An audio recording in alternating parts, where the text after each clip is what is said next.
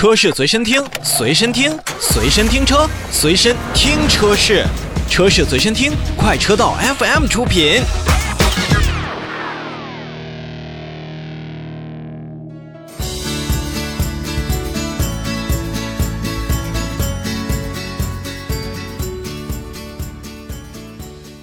说完了一款电动车，咱们再来看看另外一个电动车。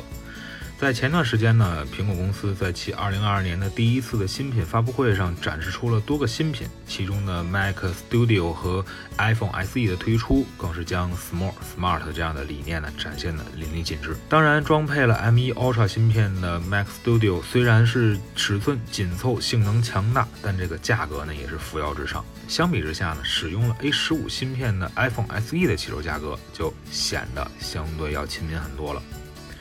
哎，这也受到不少的消费者呀，在呼唤着手机界要适当回归一下小屏的时候呢，这一代 SE 的出现算是恰逢其时。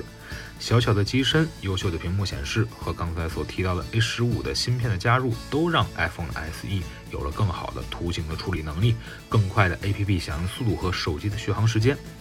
那小身材、大能量这样的感觉一下子又浮现在我的脑海之中。这又小还能打，放在汽车市场里面。有这样的车型存在吗？身材小，性能好，看似是一对矛盾体，但放在几年之前，还真的出现过这么一台车型，那就是汽油版本的 Smart 巴博斯版。那个时候的 Smart Fort Two 呢，和巴博斯结合在了一起，一台像极了疯狂老手的小车，就这么诞生了。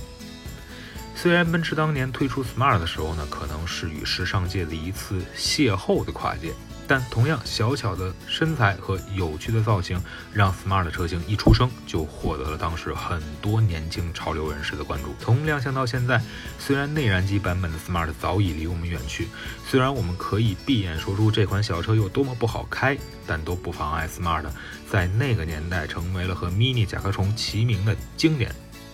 当然了，后续所推出的 Smart For Four 也和四门的 Mini 一样。会被更多消费者所记住，因为那样的设计原本在我们看来是实在是难以名状的。Smart 巴博斯什么样？除了外观依旧是 Smart 之外，不一样的车身颜色、前后尺寸不一样的轮胎和巴博斯专属的轮毂，再配合上排气的这种中出双排气，都是让 Smart 巴博斯版在视觉上非常突出。而车内呢，巴博斯的运动座椅、巴博斯风格的仪表盘和更多巴博斯饰件的加持，也就更能让消费者觉得这是一台挺运动的小家伙。而 Smart 也是看中了巴博斯套件带来的各种视觉的优势，所以在后续几年呢，也是推出了不少带有巴博斯印记的特别版的车型。从最早的一点零升到后来的零点九 T，一个小小的车身当中呢，也藏着一颗不安分的心。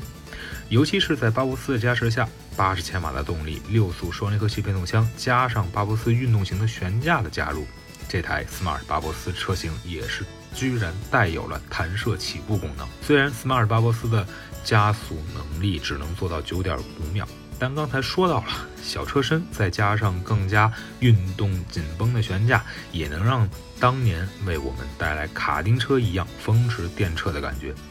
小而强大。记得当年第一次见到这台最便宜的巴博斯车型的时候，那种肾上腺上升的感觉，确实是难忘的。随着燃油版 Smart 的停产和退市，这个 Smart 的精灵车型呢，已经离我们远去了。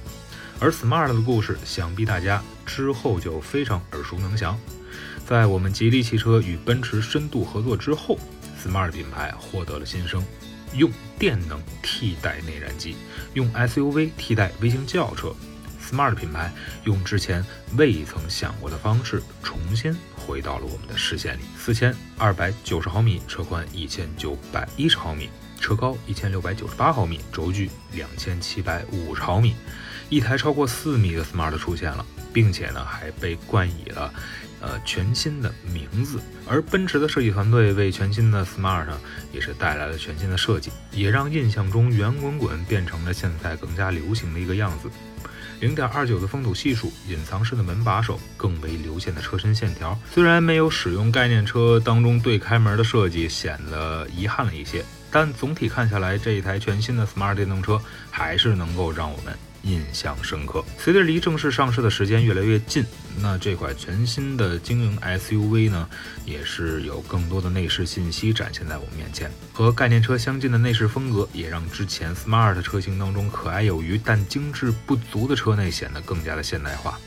十二点八英寸的悬浮式中控大屏以及智能人机交互系统的加入，都会让这台电动车增加更多的乐趣和科技感。由油转电，由小及大，Smart 再怎么变化呢，也绝不属于以销量制胜的一个车型品牌。那作为全球首家全面电动化转型的品牌，Smart 不光是重新进入一个市场的敲门砖，更是一个能否让 Smart 品牌继续受到年轻消费者接受的一个试金石。当更加集成化、一体化的产品逐渐展现在我们面前，那如最近所推出的 Mac Studio 和 iPhone SE 一样，小而强大，也应当属于这一代全新的 Smart，让人记住的。重要法宝吧。